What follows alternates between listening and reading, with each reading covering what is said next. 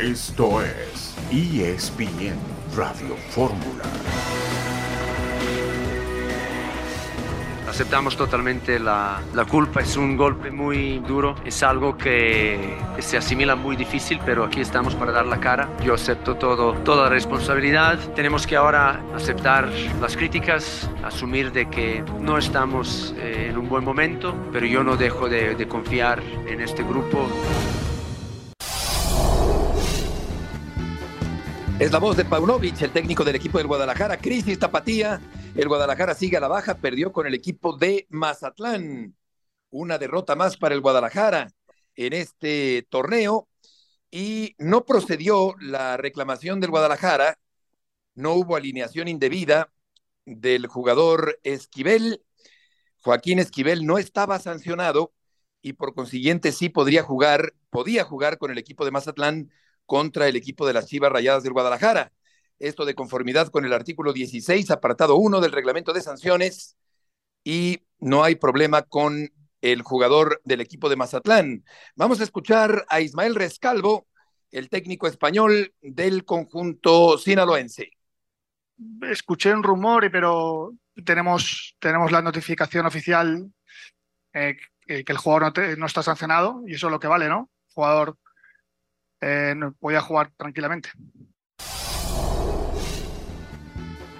De tal manera que no hubo alineación indebida del equipo de Mazatlán en este partido frente al Guadalajara. Un saludo en este miércoles 27 de septiembre de 2023. Estamos aquí en esta emisión multimedia de ESPN Radio Fórmula. John, buenas tardes. ¿Cómo estás, Beto? Chelis, un gusto estar con ustedes. Justo el lunes, Juan Carlos Rodríguez le habló a los dueños de mejorar los, los mecanismos, los formatos, los reglamentos para ser más profesionales, para, porque cómo se han vivido, que si lo del Puebla, que si el indebido, que si el asistente, ahora el de la banca, es decir, justo de eso estuvo hablando. Y también les comentaré el por qué el fútbol mexicano no puede participar en la Copa Libertadores, lo comentaré más adelante. Perfecto, John. Santi Jiménez, primer triplete, metió un gol más en el complemento del juego contra el Ajax, o sea, tres goles en total en el mismo partido que se jugó en días diferentes.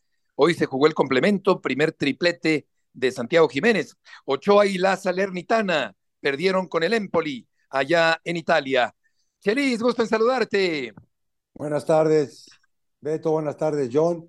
Lo que es seguir un proyecto es el, el ejemplo de la familia Jiménez. Te quedas acá, te pones más arriba, metes más goles, y si hoy vales 10, mañana vas a valer 30. ¿Por qué? Porque este va a ser nuestro proyecto, seguir un proyecto, cosa que en México no se sigue, se sigue el día al día. Es cierto, va, va escalonadamente, va muy bien eh, y además eh, con, con mesura, con educación en sus declaraciones, con humildad. Vamos a escuchar precisamente la narración del gol de Santi Jiménez del día de hoy.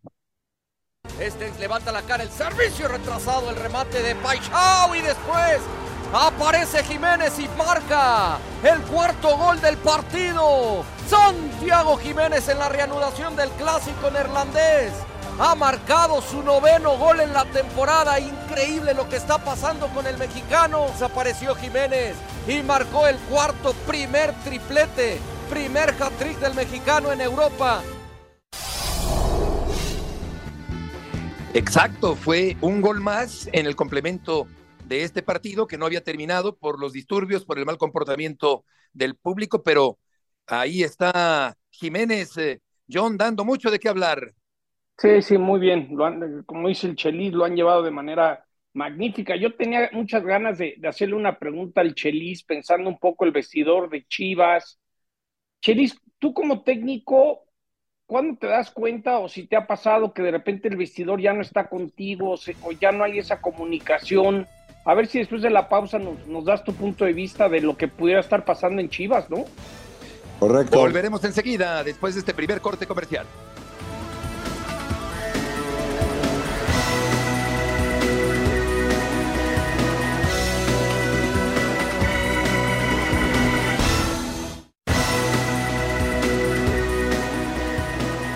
Sobre Alexis Vega, hoy lo vi como si estuviera desmotivado, no lo veía muy, muy enchufado con el equipo. Alexis, yo creo que mm, como todos estamos intentando, se ha creado, digamos, eh, se ha sugerido una, eh, una situación desde fuera uh, hacia nuestro grupo, quizás a, uh, no, no, estoy hablando de, de Alexis, pero en, a todo el grupo le ha afectado el ambiente que se ha creado alrededor. Tenemos que aprender que no nos podemos dejar eh, eh, caer, que no nos podemos dejar que desde fuera nos digan lo que tenemos que pensar. Si nosotros hacemos así, lamentablemente no vamos a madurar nunca no vamos a llegar a ninguna parte. Y eso es lo que a mí me, molesta porque ahí, por mucho que se diga y por mucho que se habla, uno tiene que mantenerse fuerte, estoico y tener la compostura delante de las, de las críticas o de las insinuaciones, ¿no? Que para mí siempre han sido erróneas. A mí esa sugerencia no me sirve, la que has dicho de la cara caída. A mí eso no, no me insinúas. A mí no. No. no. Adelante. Triste sí, siempre. Cuando se pierde uno está jodido. Y si no es así, pues hay que, hay que, va, siguiente. Es la voz de Paunovic, el técnico del Guadalajara. Habla de estoicismo ahora mismo con eh, la situación que vive el Guadalajara. Te hacía una pregunta, John Chelis. Es que sí, che. utilizando sus, sus palabras, el, el, jodido está él, que no se quiere dar cuenta de cuál es el problema. Y ahora ya le echa la culpa a, a, la, a, la, a la, gente de afuera. Cuando el, problema entorno, lo, ¿no? cuando el, al entorno, cuando el problema lo tienen ellos propiciado por él, propiciado por alinear a Vega, propiciado porque todo el mundo sabe cómo vive Vega, propiciado porque todo el mundo sabe que Vega se va a ir a Cruz Azul, propiciado con la llegada de Gutiérrez, mantener a Gutiérrez, mantener al Chicote Calderón, y todo esto el grupo se da cuenta y el grupo se divide, porque no está haciendo lo mismo del semestre pasado, pero él tampoco te lo dice, hoy ya caen más allá de que ama a Chivas, que fue lo, el rollo de la semana pasada o antepasada, hoy cae en lo que dicen los medios y que no tiene que penetrar en el grupo. Eso no, no es de los medios, es que el grupo lo percibe a, por adentro de y con culpa del entrenador. Culpas mías de estas, muchísimas. Y no te das cuenta. O sea, dices, yo lo soluciono, yo lo soluciono y lo solucionas con el mismo error. Ese es el gran problema, sí. que no te quieres dar cuenta y, es, y vuelves a repetir los mismos patrones, ya no, de, ya no de Chivas, los mismos patrones que repitió en Chicago. Exacto, se convierte en un sí, círculo vicioso. Si se, si se, fijan, estuvo a punto de hablar directamente de Alexis Vega y corrigió el comentario. ¿no? O sea, empezó con Alexis y cuando se dio cuenta que no podía hablar solo de un jugador, medio lo, lo arregló. Pero, ¿qué haces, Chelis? Es decir, yo, yo, una vez, y lo comentaba en Picante, Jared Borghetti me enseñó a fijar en muchas cosas, y el torito, cómo caminan entrenando, bajándose del camión. Tú como técnico empiezas a darte cuenta si el grupo ya no está y qué haces, porque esa es la gran pregunta en el Guadalajara, porque yo aprendí una cosa, que los jugadores acaban ganando siempre esas peleas. No, en realidad, si tomas las cartas sobre la mesa en el momento que esté sucediendo, el que se lesiona, el que no quiere entrenar, el que no está llegando al último cono. Si en ese momento te pones bronco y lo solucionas, este, tienes un, un trecho ganado, porque se ve tu liderazgo, más allá uh -huh. sea de quien sea. Si lo dejas pasar porque es Juan, porque es Pedro, porque tienes un convenio por afuera con él, la, la, la, te acaban comiendo todos los demás. Sí. Vamos a ir con Hernaldo y de una vez con la pregunta del día, Hernaldo Moritz, qué gusto saludarte. Si podría estar roto el vestidor del Guadalajara. ¿Cómo estás, Heriberto? Buenas tardes para todos, compañeros. Justo vamos eh, dejando las instalaciones de Verde Valle, bueno, el, el, exterior de Verde Valle, donde sí nos permiten eh, estar. Y eh, platicaba ahí con un par de fuentes, me dicen y me reafirman, me siguen diciendo lo mismo de la semana pasada, que no, que el vestidor está con Belco, que están desesperados, eh, que no entienden mucho de por qué no se les han dado las cosas, los resultados después de aquel buen arranque del torneo, y que quizá eh, pasa más por un tema de que no, no, no están eh, captando la idea de Belco, que no están eh, llevando a cabo lo que él les está pidiendo, pero que no es nada en contra del entrenador, que no lo quieren afuera y que el grupo está a, muerte todavía con el entrenador serbio, al igual que la directiva. Así es que, bueno, la permanencia de Belco por el momento está asegurada y lo estará al menos hasta el clásico tapatío del próximo 7 de octubre. Les puedo decir que ni, ni, ni perdiendo con Toluca se prevé un cambio en la dirección técnica del Guadalajara este fin de semana. Claro, y es importante preguntártelo a ti, Hernaldo, que estás más cerca dentro de lo que cabe, porque permanece este veto para ESPN. Eh, sin embargo, desde afuera es muy difícil elucubrar si está roto o no está roto el vestidor. Son especulaciones, pero un reportero como tú, claro que está más cerca y por eso es eh, importante preguntártelo a ti. Ahora bien, eh, ¿cómo se tomó, John, eh, quiero decir, Hernaldo, perdón, el, el hecho de que no haya procedido la reclamación del Guadalajara por una presunta alineación indebida que no se dio en este partido frente a Mazatlán. Lo, lo asumen como tal, Heriberto, eh, como algo que no estaba en sus manos, eh, una consulta que eh, prácticamente de, de, de, rigor debían eh, hacer como directiva, estaban eh, obligados a hacerlo, a defender esa eh, potencial victoria en la mesa, pero continúan con, con, lo suyo, ¿no? No esperaban tampoco demasiado desde anoche cuando mandan este oficio a la comisión disciplinaria, ellos sabían que eh, eh, algo, es, algo era, era, algo extraño, vaya, esto que había sucedido con las tarjetas de amonestación y que Mazatlán sí tenía el documento donde la comisión disciplinaria les hacía saber que solo tenía tres tarjetas de amonestación. Entonces, eh, sabían que las tenían también de perder. Decidió Fernando Hierro, decidió la directiva encabezada por Amauri Vergara eh, gestionar esta posibilidad, pero eh, continúan trabajando normal y, no le dan mucha más importancia a ese asunto. Lo que sí eh, se me pasaba platicarlo, anoche bajó a Mauri Vergara muy molesto desde la tribuna, desde su palco, hacia el vestidor, a platicar con el grupo, a platicar con el cuerpo técnico y tratando de cerrar filas. me dicen que no fue un regaño quizá como el que acostumbraba su padre, con el tono de voz más arriba, ni mucho menos, pero sí, sí bajó a hablar con ellos ayer a Mauri Vergara. Hernaldo, buenas tardes. A veces cuando estás cubriendo un equipo te pueden decir una cosa, pero tu feeling de estar tan cerca de la experiencia te dice otra cosa. Para ti, en tu opinión, ¿cuál es el problema en Chivas? Gusto saludarte, John. Eh, parece más deportivo y físico. Eh, me dicen Víctor Guzmán no está para jugar eh, lo trató de acelerar la, el, el cuerpo técnico, de, de, ponerlo en punto, de que pudiera ya estar en estos últimos compromisos, pero no está. Ayer sale Eric Gutiérrez eh, lesionado de un tema muscular también y, vamos a ver, una vez se confirme el diagnóstico, cuánto tiempo se perdería el ex eh, futbolista del PSV Eindhoven. Alexis Vega, otro elemento clave, problemas de rodilla que no lo han dejado estar al 100% y que probablemente me dicen no lo dejarán estar al 100% el resto de su carrera. Es un tema delicado el de Alexis Vega. No va a volver a estar al 100% después de las cirugías a las que se ha sometido y de los múltiples eh, problemas de articulaciones, tanto de rodilla como de tobillo. Eh, pasa mucho wow. por esto y evidentemente el tema, el tema mental, pero insisto, confío en mis fuentes y lo que me dicen es que están frustrados consigo mismos, no, no con el entrenador, sino consigo mismos y que evidentemente después de un buen arranque de torneo no querían que sucediera esto, ¿no?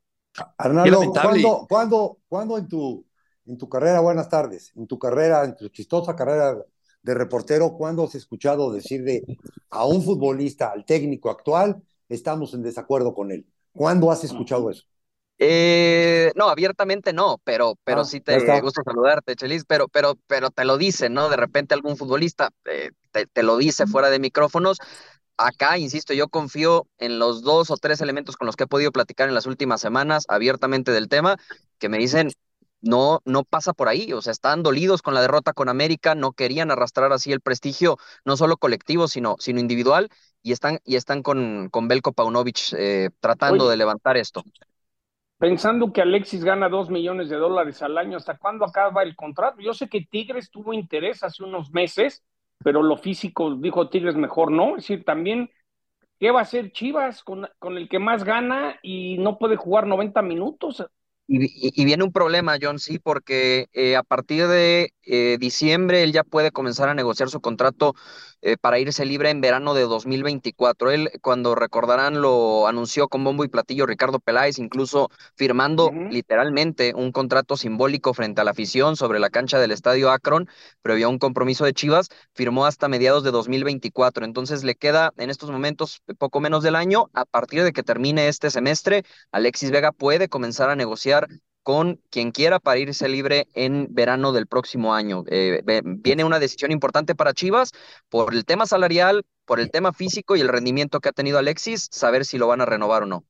Sí, oye, Hernaldo, antes del corte, que ya nos queda un minutito para ir a él, mencionaba Chelis que podría estar arreglado Vega o que eventualmente va a jugar con Cruz Azul después del Guadalajara. No, no se ha escuchado al respecto acá algo, Heriberto, te mentiría en decirte que tengo eh, la nota al, respecto, pero sí eh, lo hablábamos, me parece, el año pasado, justo antes de que renovara con Chivas, que Cruz Azul y Monterrey fueron los más interesados en eh, firmar a Alexis Vega si este quedaba libre. sobre la hora Chivas logró renovarlo, llegaron a un acuerdo y se terminó quedando, pero sí ha habido un interés, te diría, en el último año y medio de Cruz Azul por llevar a Alexis Vega a sus filas. Veremos qué, eh, pues, determinación se toma en los próximos meses con su contrato. Sobre todo considerando que no está en buenas condiciones físicas Alexis Vega. Hernando, muchas gracias por la información. No, gracias a ustedes. Muy buenas tardes. Buenas tardes, volveremos. Hace, dos meses a mí me confirmaba Tigres que lo buscaba, ¿eh? pero la lesión fue lo que alejó todo.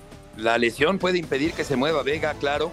Volveremos con el clásico entre América y la Universidad de México.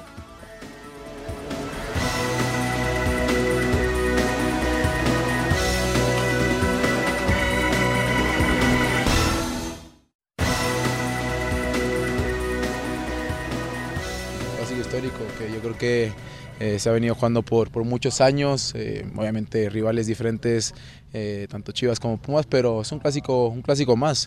vamos a tomarlo de la, con la mayor importancia, sabemos que Pumas es un grandísimo equipo, vienen bien, siempre que juegas un clásico es, es, muy pasional en todos los sentidos, ¿no? fuera del campo, dentro del campo, y como te dije, la rivalidad que se tiene con, con, con Pumas se va a quedar en la cancha, tenemos que seguir con esta racha positiva que tenemos de resultados obviamente, como te digo, en un, clásico hay que ganar, hay que seguir eh, creciendo como equipo, tanto en lo personal como, como en lo grupal. Fue bastante difícil, hasta pensaba de retirarme, te lo decía, te soy sincera. Eh, después de dejar mi contrato con el América dije, pensé que iba a jugar un medio año más o un año más y me iba a retirar, pero ahora, ahora mismo no quiero.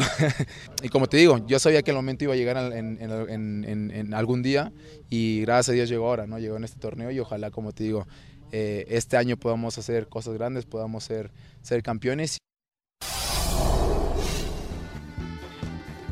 Fuerte confesión de Jonathan Dos Santos, que no solo no se retiró, sino que está jugando muy bien al fútbol. Yo no sé hasta qué punto podría volver eventualmente a la selección mexicana. César Caballero, gusto en saludarte. ¿Cómo siguen eh, Malagón y Valdés? Hola Beto, ¿cómo están? Qué gusto saludarlos también. Eh, mira, el día de hoy Valdés y Malagón no entrenaron con el resto de los compañeros, están recuperándose de la sobrecarga muscular que sacaron del partido contra Toluca, sin embargo la gente del cuerpo técnico americanista me dice que al menos para el día de hoy, miércoles 27 de septiembre, todavía no están descartados para lo que será el clásico capitalino del próximo sábado por la noche. Van a seguir con trabajo especial el día de mañana y conforme vayan respondiendo van a tomar una decisión final en entrenamiento del próximo viernes, el cual será matutino en el nido de Cuapa. Hay esperanza de que puedan estar estos futbolistas presentes frente al conjunto universitario, así que nos toca esperar un poco. Hasta el momento no están descartados, hoy todavía no entrenaron y será decisión de Andrés Jardiné qué es lo que hace con estos jugadores porque hay que recordar que la otra semana viene jornada doble y te puedes arriesgar a ponerlos, pero también te puedes arriesgar a perderlos por mucho tiempo. Claro, efectivamente. Vamos a escuchar al chileno defensa central Igor Lichnowsky que está incorporado y adaptado rápidamente al América. Mm, me han dicho que se vive de una manera muy pasional, incluso desde inferiores. Eh, creo que para nosotros como profesionales o representantes del primer equipo es una motivación extra de repente para marcarle el camino a los jóvenes, ¿sabes? O sea, de repente con la experiencia que tiene cada jugador que está hoy día en el América, es difícil encontrar el motivo suficiente, ¿cierto?, para vivirlo de una manera pasional, sino que lo vivimos de manera más profesional. Pero por lo menos a mí eso sí me inspira a que si es importante para las series menores, pues ahí tenemos una motivación extra de marcarles el camino. Yo creo que América tiene que ser favorito cada partido que sale a jugar en el torneo. Eh, creo que no tenemos tiempo para, para pensar si está mejor el rival o no está mejor. Agarramos cada semana, nos preocupamos del rival lo justo y necesario, porque también creo que es muy importante preocuparnos de nuestra manera de jugar, de lo que nosotros queremos transmitir. Hola César, buenas tardes. En su momento yo sé que la América buscó a Marchesín y Marchesín tiene ganas de regresar a la América y se lesionó y muchas cosas. ¿Tú crees que acabando este torneo podrían ir por Marche o están conformes con Malagón? ¿Qué te, qué te dicen tus fuentes? ¿Cómo estás, Johnny? Qué gusto saludarte. Mira, sí, tienes razón, Marchesín estuvo en el radar del América porque el argentino no estaba contento en el Porto, perdió la titularidad, ya no se sentía a gusto. Él sigue guardando muchísimo cariño por la camiseta americanista y lo demuestra eh, cada vez que puede por medio de sus redes sociales. El América, por supuesto, también lo tiene muy bien valorado. Cuando se marcha Guillermo Ochoa, era la oportunidad en la que más eh, trataron de, de cerrar una un posible regreso de, de Marchesín, sin embargo, se presenta esta ruptura de tendón de Aquiles que sufre el cancerbero ya con el Celta de Vigo y bueno, todo esto termina por enfriarse. Marchesín nunca va a ser una opción descartada en el América. Marchesín es un tipo que dejó muy buenos cimientos, la afición lo quiere mucho, en el club lo respetan bastante y saben que es un tipo que se muere por en algún momento de su vida regresar al conjunto de las Águilas. Yo creo que Luis Malagón eh, tiene todavía bastante crédito después de lo que hizo el torneo anterior, pero bueno, tú sabes que los porteros, eh, ellos son determinantes en los partidos y que una, dos, tres malas actuaciones seguidas puede cambiar totalmente la imagen que tenemos de un cancerbero. Entonces, en este momento Malagón está tranquilo, Malagón es el titular, está afianzado, no hay quien le haga sombra, pero la verdad es que Marchesín siempre va a ser una opción abierta para el América. Sí, un portero que eh, destacó sin duda cuando estuvo un crack, en el América. César, un crack. Un, un crack, pero el proyecto se llama Malagón no se llama Marchesín con la edad que tiene. Y entonces, si tú apostaste hace dos temporadas por un señor Malagón, que lo estás tirando o lo estás lanzando para ser el mejor portero de México, ¿qué carajo le vas a traer a Marchesín ahorita? Yo, yo, también, yo también amo a, a, muchas cosas, pero ya se me pasaron, ya vamos a lo que sigue. Ah, Estoy además totalmente de, de- acuerdo. Sí, Malagón, hay que apostar por Malagón. Malagón es portero de selección mexicana y en este momento podríamos hablar que es el segundo detrás de Guillermo Ochoa. Entonces, la portería del América la verdad es que está muy bien cubierta y si Malagón sigue en este tenor, no descartemos que esté presente en 2026 en el Mundial. César, muchas gracias por la información. Saludos, excelente tarde. Y tiene mucha razón Chelis. Yo creo que hay que apostarle Sí. a Malagón a que se desarrolle, se consolide, sea el titular indiscutible en los próximos años, sea titular algún día, quizá, ¿por qué no? En la selección mexicana, aunque escucho que si Ochoa se llegara a tambalear, ya piensan los genios eh, de la dirigencia del fútbol mexicano en Volpi y no precisamente en Malagón o en Talavera. En fin, a ver qué pasa con eso. Ah, Mira, mira, hay que Pasión, determinación y constancia es lo que te hace campeón y mantiene tu actitud de ride or die baby. eBay Motors tiene lo que necesitas para darle mantenimiento a tu vehículo y para llegar hasta el rendimiento máximo. Desde sobrealimentadores, sistemas de sonido, tubos de escape, luces LED y más. Si buscas velocidad, potencia o estilo, lo encontrarás todo en eBay Motors. Con más de 122 millones de piezas, siempre encontrarás justo lo que buscas. Y con Guaranteed Fit de eBay, tienes la garantía de que tu pieza quede perfectamente a la primera o se te devuelve tu dinero. Porque con eBay Motors, quemas llantas y no tu dinero. Con las piezas que buscas, a los precios que quieres, tu auto se convertirá en el MVP que te dará el triunfo. eBay Motors. ebaymotors.com. Solo para artículos elegibles se aplican restricciones. Perdón, perdón. John. Di- di- No, dilo adelante, tú. John. Tú, John, No, tú, no. John, eres más grande. No, no, no, nomás quería decir que todavía canoso. no hay un no hay un chavito que le diga Memo, quítate. Nadie, nadie le ha dicho a mí. Bueno, Acevedo es el que podría llegar a acercarse algún día, ¿no? Pero, no lo ha hecho, Beto. No lo ha hecho ya todavía, lo sí, de acuerdo. haciendo, estará lesionado. Es decir, lo de Memo es también el reflejo de que no estamos produciendo. Es decir, alguien con tantos años, con esa trayectoria, que realmente digas, no sé, en su momento, Corona, eh, no sé, no hay una competencia, no hay quien lo quite y es tristísimo, Chelis.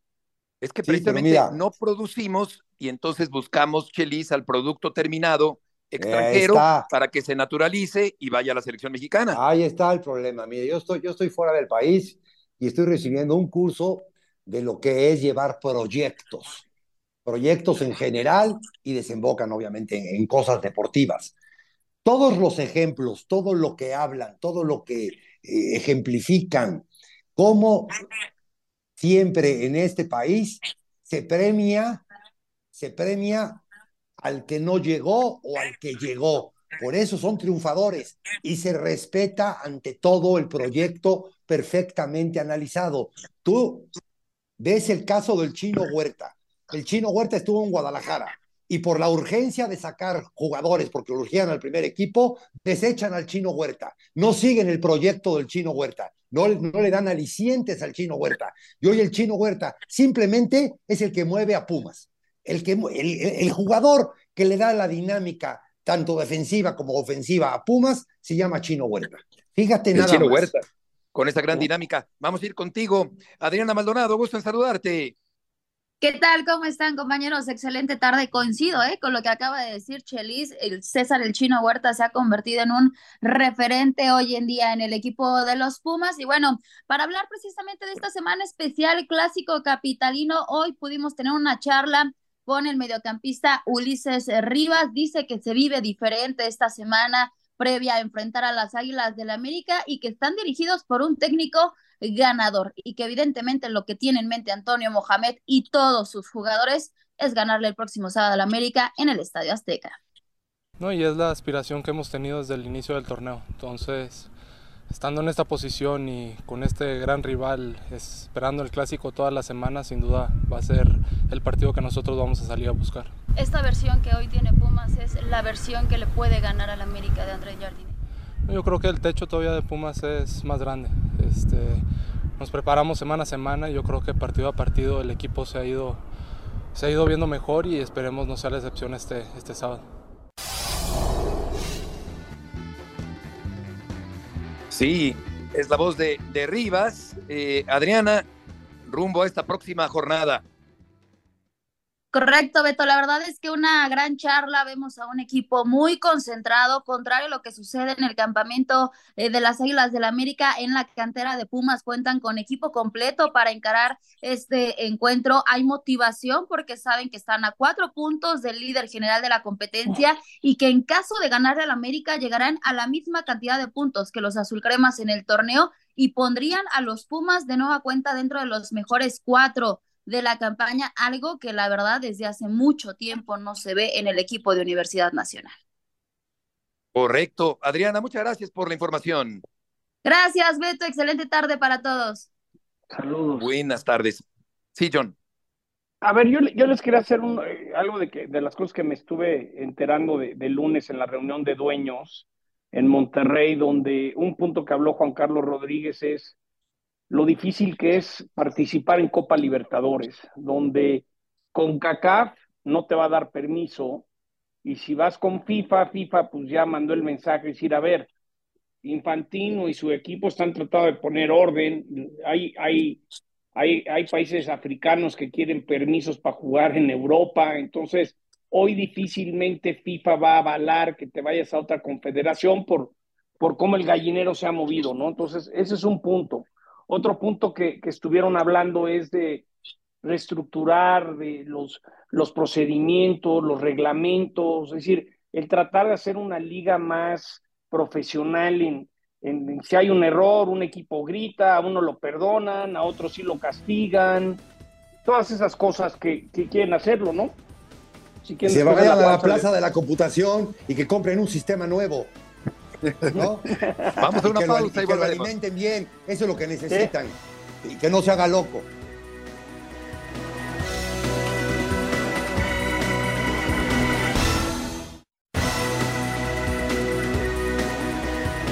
De regreso en esta tarde, Chelis, Sotcliffe y Murrieta en ESPN Radio Fórmula. El San Luis va a recibir al Cruz Azul este viernes a este las nueve de, la de, la noche. Y vamos a ir contigo. Karen Peña. Gusto en saludarte. ¿Qué tal, Heriberto? Qué gusto saludarlo. Abrazo fuerte, Chelis, John.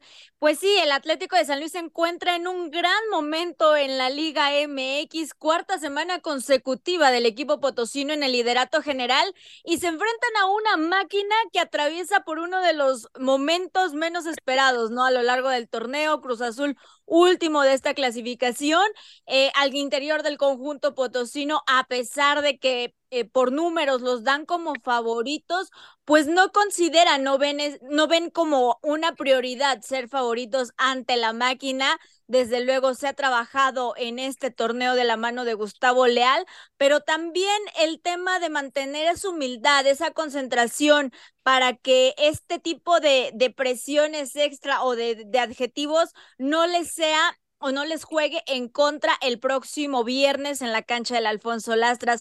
Compañeros, si les parece, escuchemos a Ricardo Chávez, quien precisamente habla de cómo el equipo ha manejado este momento por el que atraviesa el conjunto potosino.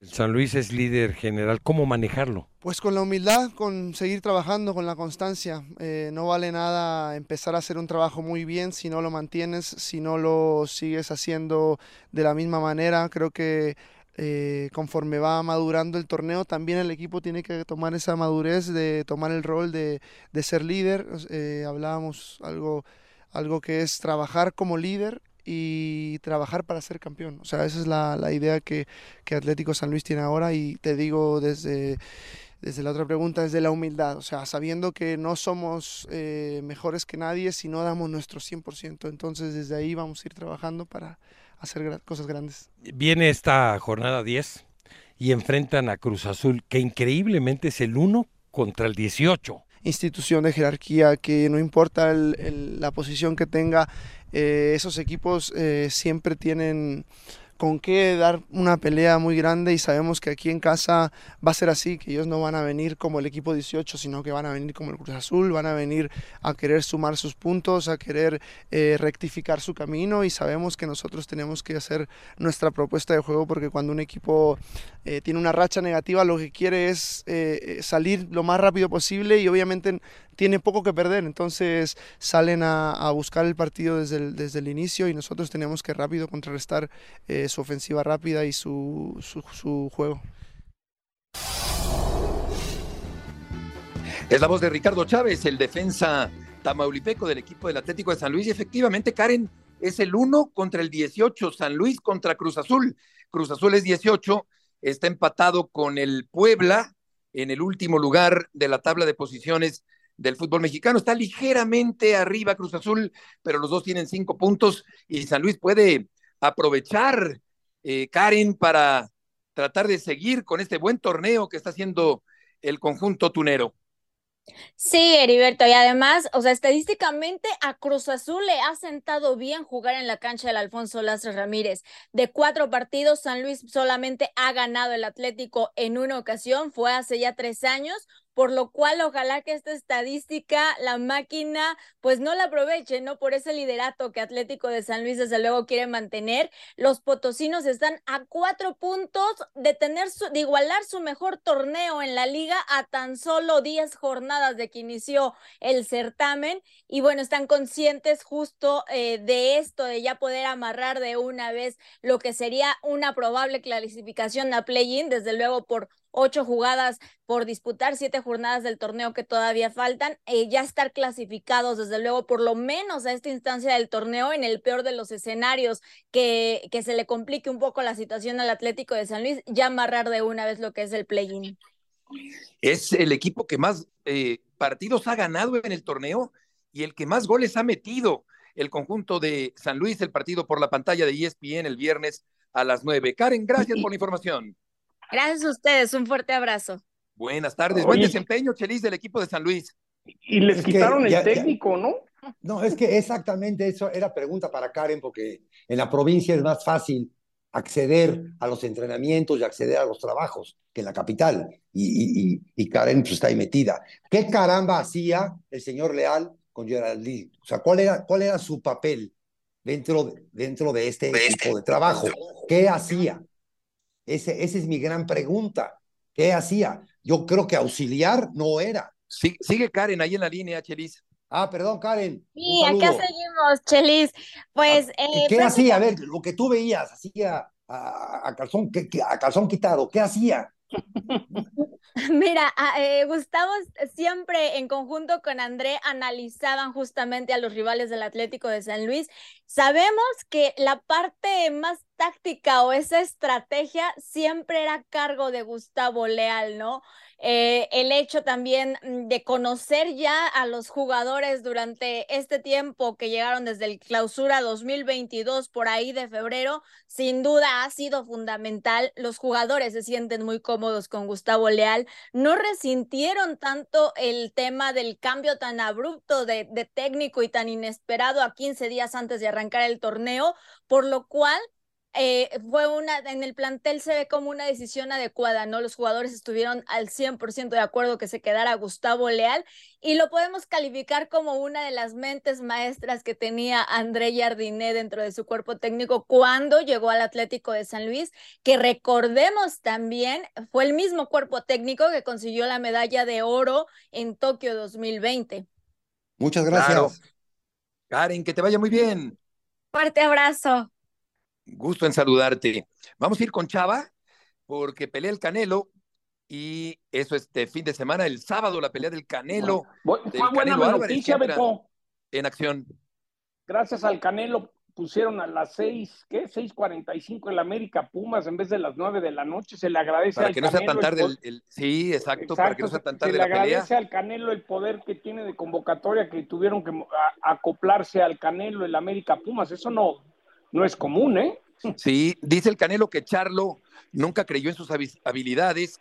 El campamento fue duro. Voy a enfrentar a un gran peleador que no tiene nada que demostrar, pero el que sabe es Chava Rodríguez. Chava, gusto en saludarte. Mi querido Heriberto, ¿cómo estás? Un placer saludarles allá en la mesa de trabajo. Efectivamente, se acaban de bajar del estrado Canelo Álvarez y Yerbel Charlo, que este sábado disputarán el campeonato indiscutido del peso supermediano. Le reclamó Canelo Álvarez a Charlo que nunca había cre- creído en él. Sin embargo, después Charlo dice, pero es que yo no sé de dónde sacó Canelo eso, yo nunca dije nada de eso, yo lo respeto como peleador y le agradezco la gran oportunidad. Dice, pero si se quiere enojar, yo estoy listo para lo que traiga, yo vengo a la pelea de mi vida, voy a subir dos categorías, con mucho por ganar, poco que perder, y dice que tal cual como decimos en ESPN Knockout, que no es lo mismo llamar a León que verlo venir, así que él va a la pelea de su vida, Canelo Álvarez a tratar de acrecentar su legado y su cuenta de banco, porque se va a meter buen billete el peleador mexicano. Ya lo creo, qué dineral eh, está ganando el, el Canelo, uno de los deportistas mejor pagados del mundo. ¿Y cómo están los momios? Evidentemente Canelo favorito, pero eh, ¿qué tan desproporcionado está el asunto del que sea favorito Saúl para este combate? Está yo creo que más cerrado de lo que muchos eh, más más abierto quizás de lo que muchos pensaron menos 350 Canelo Álvarez por ejemplo con John Ryder el rival de, de mayo pasado estaba 6 a 1 a favor del peleador mexicano ahora la distancia es menor. Lo que sí es, he notado mucho interés por la pelea es cierto no es el fin de semana de la independencia pero sí hay mucho interés por ver este este pleito dos de las fanaticadas que más se retratan en las arenas no la fanaticada eh, mexicana, México-estadounidense y también la afroamericana. Eh, se esperan eh, 20 mil aficionados y decía hoy en ejecutivo de Showtime que Canelo Álvarez y Germán Charlo ya superaron por lo vendido los 20 millones de dólares en recaudación, lo cual, bueno, pues eso habla del poder de convocatoria aún del peleador eh, mexicano que nos aseguró que por primera vez en casi dos años no tuvo lesiones, que pudo entrenarse al máximo y por eso auguró un knockout sobre el estadounidense. Fíjate que, eh, Chava, te mando un abrazo. Me da la impresión que últimamente el Canelo está más irritable a la crítica. ¿Tú qué opinas? Yo creo que la, la maneja menos, depende de, cuál, de, de qué tipo de crítica, ¿no? Para, para Saúl Canelo Álvarez, como que de repente dice, bueno, pues ya que les puedo decir, ¿no? Ya estoy, eh, ya, ya les dije mucho, ya les he demostrado y siguen sin creerme, a lo mejor nunca me van a creer. Lo que, si te refieres un poquito al tema de, de esta entrevista con Molusco, con este eh, tipo de, de podcast y demás, con este entrevistador puertorriqueño donde le preguntan de Juan Manuel Márquez, es un lío que traen desde hace 15 años al menos Juan Manuel Márquez y, y Canelo Álvarez y yo creo que nunca se va a acabar, más allá de que, bueno, pues los dos eh, han, hecho grandes cosas, ¿no? Por, por el deporte mexicano, en este caso por el boxeo. Oye, y nomás un consejo, te tienes que escapar en los próximos días. Inauguran esta esfera gigantesca de Madison Square Garden en Las Vegas que costó dos billones de dólares y le va a inaugurar la banda YouTube. A ver si te escapas, chava, y nos mandas fotos para ver cómo está esa cosa. si lo logro, si lo logro, querido John, de verdad que será, pero una auténtica hazaña. Yo creo que está ahorita más más peleados los boletos que para ver a Canelo Álvarez este este sábado, sin duda alguna que es una un, un edificio, un inmueble que llama muchísimo la atención eh, desde cualquier punto donde donde se Sí, pueda ver, de verdad que es espectacular, impresionante.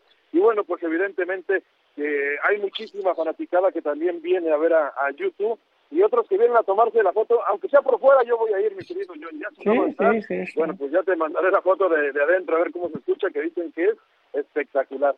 Sí, sí, eso dice. Oye, ¿cuánto, ¿cuánto duró el campamento de preparación del Canelo? Fueron tres meses, según lo que él dijo, eh, como que el primer mes empezó a soltarse, a, a bajar eh, de peso y fueron dos meses ya en la altura, entrenó muy cerquita de Ley Tajo, que es algo que no hacía Canelo Álvarez, hacía muchísimo, ¿no? Concentrarse eh, en la altura, porque estamos hablando de 2.300 metros sobre el nivel del mar, que diría uno, bueno, pues es prácticamente lo que tiene la Ciudad de México, sí, pero Canelo estaba acostumbrado a entrenar a nivel del mar, ahí San en Diego. Diego, y eso, bueno, pues no le beneficiaba. Y lo otro, eh, que, que, que yo quizá me pueda dar la razón, que yo creo que tiene un efecto positivo para Canelo Álvarez, es que dejó el golf. Si bien el golf físicamente no es un deporte tan exigente como el boxeo, sí es un deporte que exige mucho mentalmente. Y optó por dejarlo un poquito Sí. Canelo Álvarez y aseguró que por primera vez en dos años vamos a ver a, a, a- a ese gran Canelo Álvarez que todo el mundo espera. Sí, lo Oye, que pasa eh, es que el golf puede ser muy adictivo y de repente quieres jugar más golf que entrenar. Sí, ¿eh? Y es de mucha precisión. Y son movimientos diferentes a los del boxeo, claro. Oye, Chava, eh, ¿a qué hora, tiempo el Centro de México arrancará la pelea el sábado? Aproximadamente nosotros en ESPN comenzamos 6 de la tarde, yo creo que por ahí 8.30 de la noche, 9 máximo estará subiendo Canelo Álvarez. Recuerden que eh, aquí en Estados Unidos sí cambió el horario a diferencia de, de México, entonces, bueno, pues tenemos hasta ese beneficio, ¿no? De que eh, la pelea subirá más temprano y por eso precisamente hoy invitaron a, a la fanaticada a no perderse eh, las cuatro peleas principales, ¿no? Que son eh, cuatro muy buenas peleas. Ahí va a estar un peleador eh, de sangre mexicana, Jesús Alejandro, el Mono Ramos, que tiene cierto parecido con Cuauhtémoc Blanco, ya, ya lo van a ver, que va a un peleón en contra de, de Erickson Lubin, un peleador que tiene un alto porcentaje de, de knockouts. Va a estar otro peleador de Nayarit, el Toro Reséndiz contra Elaya García. Y el ex campeón del mundo, Jordani Subás, aquel que venció a Manny Pacquiao hace algunos meses, regresa para enfrentarse a Mario El Azteca Barrios, un peleador de San Antonio. Una muy buena cartelera, yo creo que hay, hay, hay mucho interés, quizá un poco más del que yo esperaba, quizá porque Charlo, además de, de- a pesar de ser campeón indiscutido del peso super welter, pues no tiene esa trascendencia, ¿no? Que sí tienen un Gervonta Davis, un Terence Crawford, algunos peleadores más, pero yo creo que la fanaticada incluso ha respondido mejor de, de las expectativas. Sí, Chelis, ¿quieres preguntarle algo a Chava? No, que el único problema del golf para el Canelo o para cualquier jugador es el hoyo 19. Ese se te atraganta. El de después. bueno, Sí, sí, sí. Pues sí. Eh, eh, eh, Ahí sí, te, Chava, sí o te va a gente- dar abajo. Bueno, Exacto. Bueno, y, y- está bueno de repente, a veces si la botana está buena, bueno, pues a lo mejor vale la pena. Pero pues le decía incluso que el tema de las apuestas, ¿no? Es desgastante mentalmente. Si, le- si en realidad tienes esa... No, sí, y, esa y le gusta le golf, gusta cascársela en el golf. Allí él juega en Del Mar Country Club. Ahí en, en, en Del Mar, California. Exactamente, Sí, sí, sí. Entonces, este, bueno, pues lo convenció Di Reynoso de, de no dedicarse tanto a, a, a, este deporte que se ha convertido en una de sus grandes pasiones para Canelo Álvarez. Eh, parece que lo logró y bueno, pues ahora el propio Canelo asegura que se siente como hace no sé, como no se sentía al menos hace un par de años, lo cual nos garantiza mucha acción y me dijo, estoy para noquear a, a Germán Charlo, que repite esta ante la oportunidad de su vida y se le ve una sonrisa de oreja a oreja, ¿no? ¿Cómo no? Si tiene una garantía de al menos 5 millones de dólares para esta pelea, lo cual no había ganado en su vida. Claro, Chava, muchas gracias por la información. Un abrazo grande, que estén bien. Buenas tardes, o sea que el mono se parece al jorobado de Nuestra Señora de Cuapayón.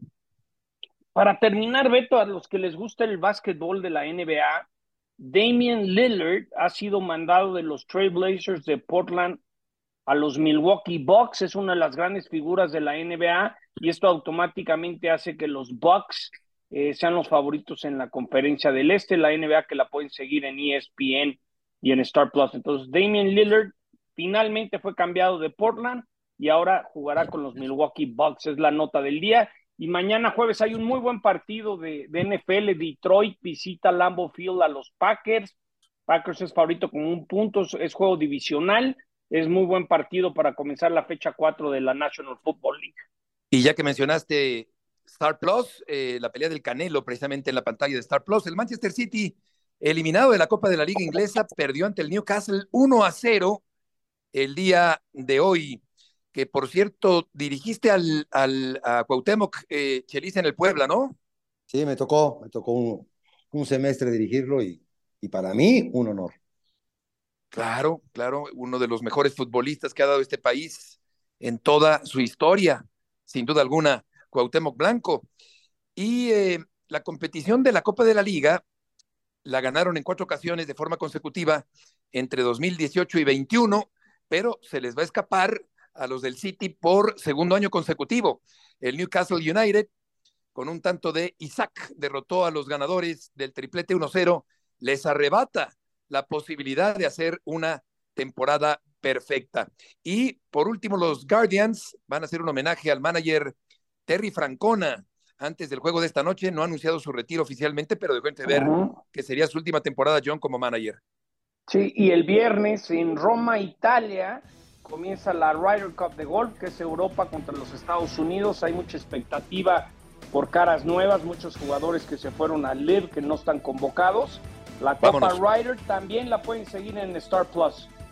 Gracias, John. Gracias, Chelis. Buenas tardes. Gracias. Un abrazo. Muy bien. Hasta mañana. Abrazo. Abrazo. Igual, buenas tardes.